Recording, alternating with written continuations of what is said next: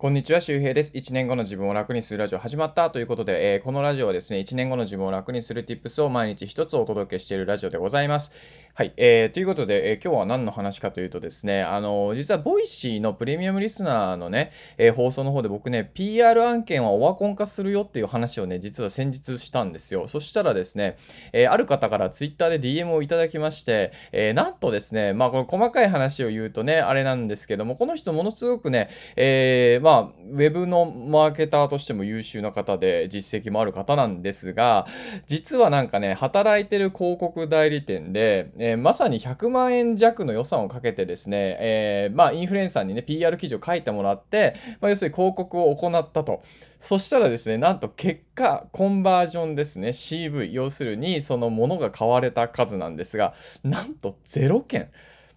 0件ですよ。まあだからまあね、まあ完全に100万円が無駄かというと、まあもちろんこの後ね、CV があるかもしれないし、まあ認知も増えて、あ、見たことあるっていうふうにね、まあ広告っていうのは大体3回ぐらい見ないと、こう、まああの、人って動かないって言われてますから、まあボディーブローのようにね、あじわじわ効いてくるんですが、まあそれにしても100万円かけて0件っていうのはものすごくね、まあ、まあまずいよねっていうことですね。これ本当に、あの、相性のいいインフルエンサーとか、もっとこう、うまいやり方をすれば多分10万円で、ね、あの、もう何件もね、こう、上げられたかもしれない。10万円ぐらいね、10分の1のやつでね。そう。で、ま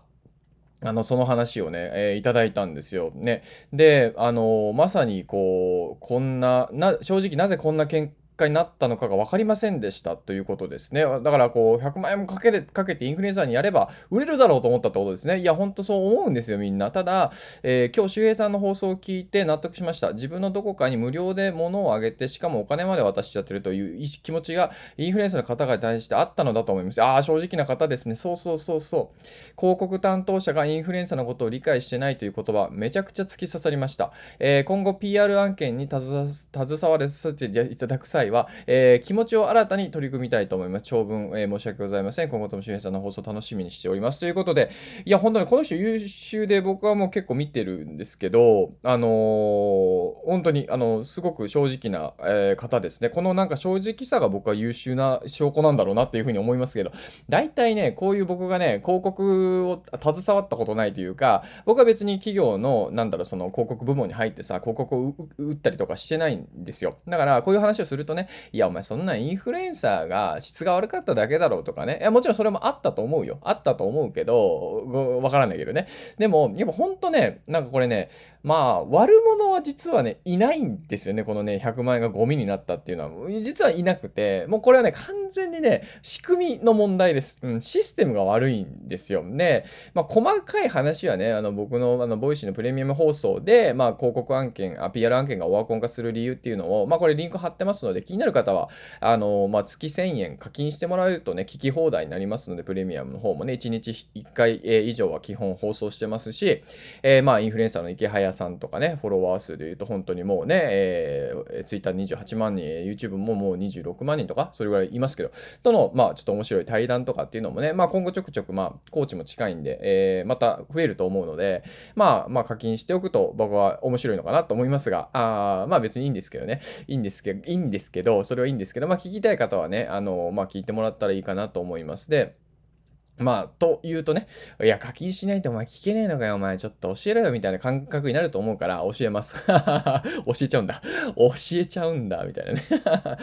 教えちゃうのね、みたいな感じですけど。いや、ほんとね、これね、まさに、なんだろうな、もうね、やっぱ企業ってね、今までは、まあ、テレビ CM とかね、地方の企業とかでもさ、東京の代理店、広告代理店にお願いしてさ、なんかもうテレビ広告作ってもらったりとかさ、してたのよ。で、めちゃくちゃお金かかるのよね。で、めちゃくちゃお金かかる。もちろん効果はあったと思います。そ当時というか、まあ今もあるのかな、若干。でも、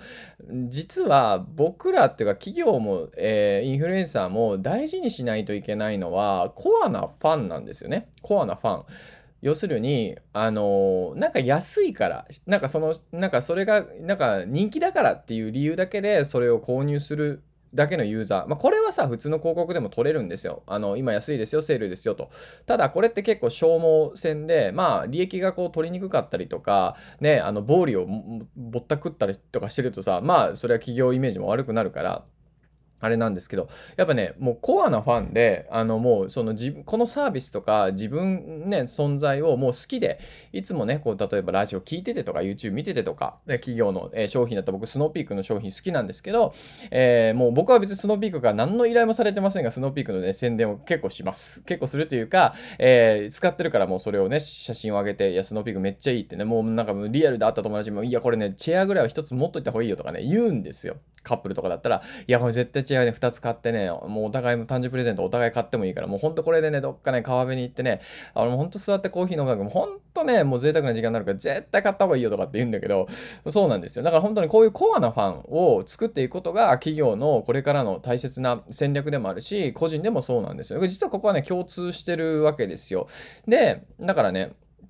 その PR 案件がオワコン化するか、する理由っていうのは、コアなファンになるという点で言えば、お金を渡してさ、使ってもらってたりとかさ、無料で使わして好きになってもらうっていう戦略は、これもインフルエンサーに通用しないんですよ。通用するのは、うん、このことが分かってないインフルエンサーとか、インフルエンサーになりたての人とか、まあ、言い方悪いけど、まあ、小銭だけ稼げればいいやみたいな、その世の中にいいものとか、ユーザーにいいものを提供するというよりかは、まあまあ、ちょっとこのね、小銭が入ったらいいやぐらいしか考えてない人ですね。まあ、これいい悪いはないですけどね、優劣はないですけど。で、まあ、僕とかもそうだし、結構池谷さんとかハーチューさんとか見てて、まあ、これ僕わかんない。僕から見てるイメージですが、結構お金払って好きなもの使ってるんですよね。そう、だからインフルエンサーっていうのはお金を使って、それを好きにな、ね、あの、ちゃんとしょ顧客になってるんですよ。で顧客になってるってことは実が実は大事でもちろんね好きになった上でじゃあ例えば旅館に、えー、じゃあワーケーションのついでに来てくださいとかねこの旅館が好きってずっとつぶやいてて何回も言ってて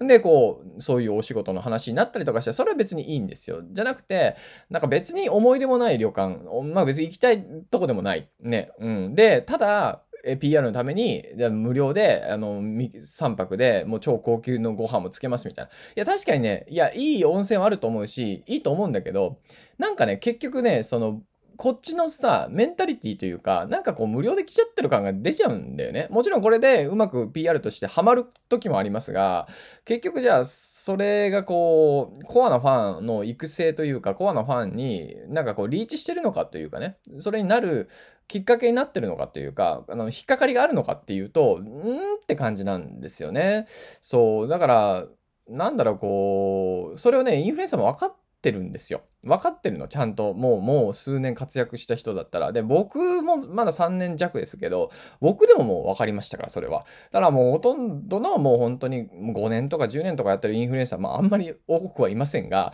あの、YouTuber とかもね、うん、ちゃんと分かってるので、まあそういう人じゃない人もいると思う無料だから嬉しいっていう人もいるかもしれないけど、それにもうね、希少性がないんですよ。なんかこう、インフルエンサーになったらさ、やっぱ PR 案件来て嬉しいよ。嬉しいけどね、どんどん流れていくんですよ、最近とか。まあ合わないし、っていうかもうそもそもこの案件微妙私、結構断ってます。断るし流れるし。そう。あの、インフルエンサーってさ、なんかこう DM で来たらさ、その依頼が全部受けてると思うでしょ？全部そんなことないですよ。アフィリエイトの提携とかももう9割以上断ってますよ。断ってるかスルーですね。うん、もう返信もしない。で興味あるのとか、もうちょっと聞きたいなっていうのは返信しますけど、そのもんです。だから、この問題は要するに広告会社の担当者自体もよく分かってないんですよね。結局インフルエンサーにお金と商品とか渡して、ね、ツイートしてもらったりとか、動画にしてもらったら人が来ると。ね、確かに来るかもしんない。買われるかもしんない。でもコアなファンになってるかってことなんですよ。なるような仕掛けができてるかっていうことなんですよね。うん、これがめちゃくちゃね、実は大事で、だからマーケティングっていうのは本当に本音で、本当に等身大のものをやらないと、やっぱね、こう、急激なブームを作ったら作った分だけ落ちますから、で、このあたりは本当ね、もう営業さんとかもそうだし、企業でね、何かこう、企画とか売ってる人とかもね、ぜひこれはね、押さえておいた方がいいかなと思います。で、えー、詳しくなんかもうちょっと話を聞きたいとかっていう人は、まあ、さっきね、言いましたが、プレミアムの方のリスナーとかになってもらってね、あの、このリンクつけてますので、えー、その PR 案件がオワコン化する理由ってのもうちょっと詳しく語ってますので、それ聞いてもらったりとか、えー、まあ、あの、今回もね、プレミアム入ってくれてる方から、あの、連絡をいただいたので、まあ、そういう、こういう方にはですね、もう本当に、あの、プレミアムありがたいし、で、まあ、すごくいい質問だったし、体験だなと思ったので、これはぜひシェアさせてくださいということで、まあ、こんな感じで、えー、コンテンツになったりとか、まあ、お互いにメリットのあるね、こう、活動というかコミュニティになってますので、えー、気になる方は、えー、ぜひ覗いてみてください。あの、こうやって無料で放送できてるのもね、ほんとプレミアムリスナーの皆さんが、えー、いるからね、モチベーションとかも続きますしね、もちろんお金もそうだけど、はい。えー、というわけで今日はそんな話をしておきました。ぜひ参考にしてみてください。